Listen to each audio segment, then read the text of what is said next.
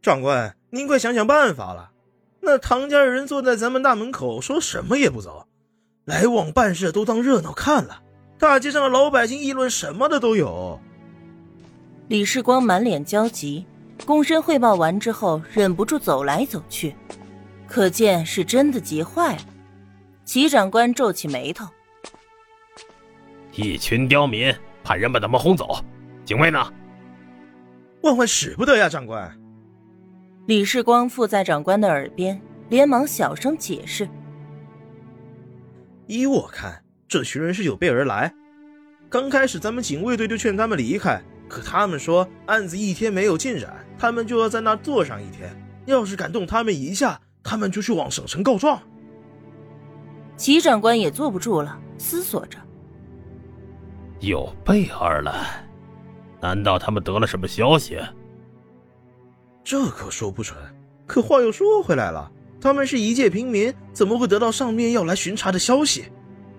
李世光不着痕迹的观察着齐长官的表情，将话题引向上级巡查。果然，齐长官紧张了。不怕一万，就怕万一。这件案子牵扯到了张家和程家，那姓唐的祖上也是书香门第。保不齐有什么消息渠道，我看这事儿不简单，一定是有人在背后指使。谁那么大胆子跟您过不去？李世光松了口气，连忙接话。齐长官沉吟了一会儿，果断的认定自己的判断。没错，这么一来就说得通了。上级要来巡查的消息，只有几个人知道。他虽然在金南是一把手，但保不齐手下的谁看他不顺眼，想着趁着上面的人来让他出个丑。眼光落在李世光的身上，会是他吗？不会，世光是极其老实的，那就是另外两位了。他在心里琢磨了一会儿，定下了主意。门口的唐家人，让人好生看着。态度要好，不许动手驱赶，指不定那背后的人等着咱们动手，他们好扩大事态，千万不能中了这等奸计。哎呀呀，我都想不到这一通，上官英明。李世光大吃一惊，自然的恭维道：“这些小人，什么主意想不到？不过我也不是吃素的。”他们既然要利用张唐氏的状子来生事儿，那我们就顺势而为，让他们搬起石头砸自己的脚。您这是有决断了？告诉唐家人，五天之后开堂审案，到时候会有陪审团出庭，他们的证人证物都需要准备一下。齐长官下了决心。虽然他心底里是觉着这张唐氏大逆不道、胡闹，可是架不住现在这个世道变了呀。上面那个叫着要革新、要新朝的上官，说不定就喜欢这种大逆不道的人呢。没看上海的报纸吗？对于这件事情的关注越来越多，议论声也越来越大。上面的巡查肯定是要过问的，干脆。就定在上级来的那天。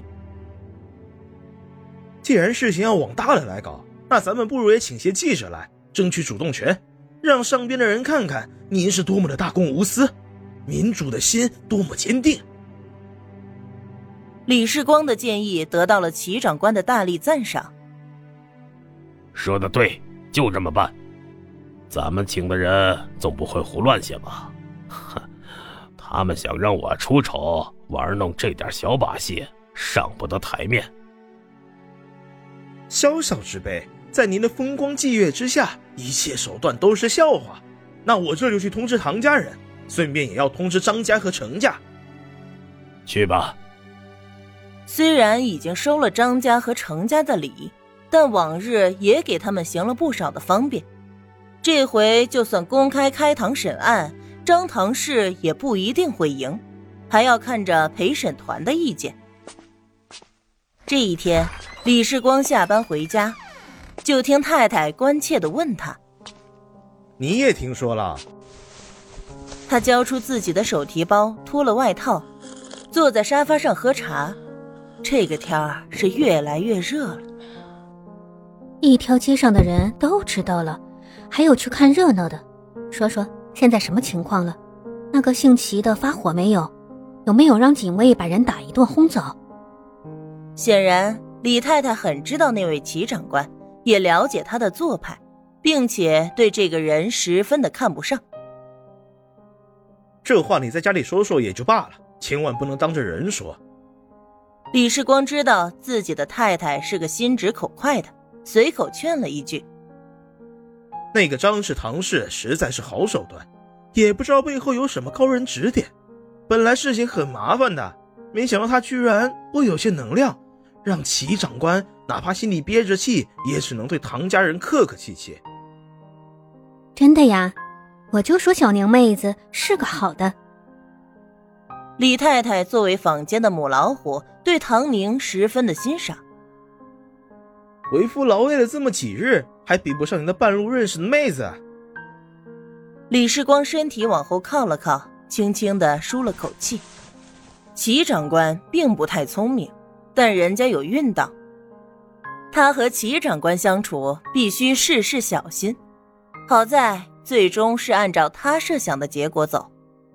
李太太给他捏了捏肩膀，知道你辛苦了，今天特意买了两只乡下人提着卖的大肥鸭，给你煲个老鸭汤，下火又养身。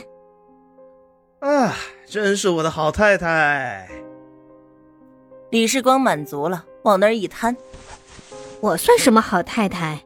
大家都替你委屈呢，说什么我是母老虎，管着你。上官带你喝花酒，你都不肯去。